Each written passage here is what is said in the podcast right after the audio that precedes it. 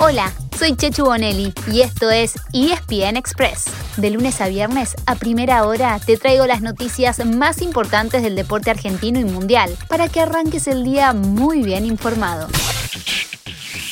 Anoche terminó la primera fecha de los grupos de la Copa Libertadores y también de la Sudamericana. Dos torneos que pueden ver, obviamente, en nuestra pantalla, en ESPN. Repasemos entonces cómo le fue a los equipos argentinos. Por la Libertadores, River se trajo un punto de Brasil, empatando uno a uno con el Fluminense. El millonario se había puesto temprano en ventaja con un gol de penal de Montiel, pero en el segundo tiempo, el Flu igualó gracias a Fred, uno de sus jugadores históricos. Y vinimos a Brasil a jugar de, la misma manera que jugamos siempre, en un estadio mítico y contra un rival grande. O sea que puede entender la frustración del empate en algunos, eh, pero bueno, no hay que olvidar algunas cosas. Mientras que por la Sudamericana hubo dos derrotas y una victoria. Talleres perdió 2 a 1 en Córdoba con el Emelec ecuatoriano y Arsenal cayó por el mismo marcador en su visita a Bolívar, mientras que el Granate, claro, de Lanús hablamos, ganó 1 a 0 sobre la hora ante el Aragua en Venezuela.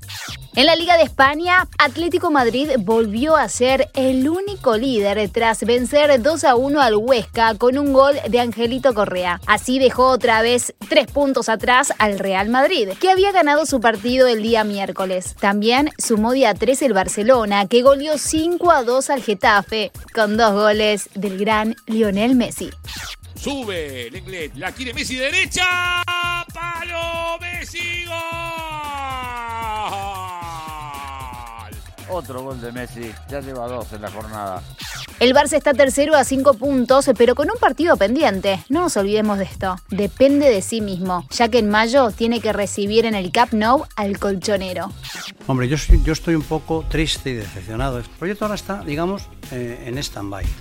Esa era la palabra de Florentino Pérez, presidente del Real Madrid y también de la Superliga, admitiendo un poco a desgano, que la novela parece haber terminado, al menos por ahora. Hablamos del torneo que anunciaron el domingo pasado 12 de los clubes más poderosos de Europa y del mundo. Encontró tanta resistencia que la gran mayoría de esos equipos, fundadores por supuesto, salieron a decir durante la semana que desistían del proyecto. El centro de la escena lo vuelve a ocupar la UEFA con la remodelada Champions League que presentó esta semana, una con más equipos y más partidos y con un sistema muy novedoso de juego. Pero ya habrá tiempo para hablar de ese tema, porque el cambio sería recién falta, ¿eh? En la temporada 2024-2025.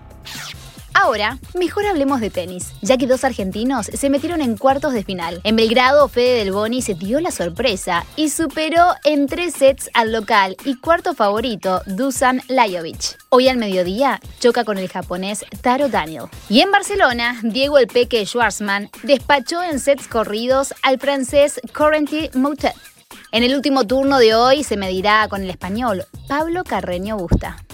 Soy Chechu Bonelli y de lunes a viernes a primera hora te traigo las noticias deportivas más relevantes para que arranques el día muy bien informado. Se viene un fin de semana de mucho, mucho deporte, pero para eso no se pierdan esta tarde una edición especial de ESPN Express.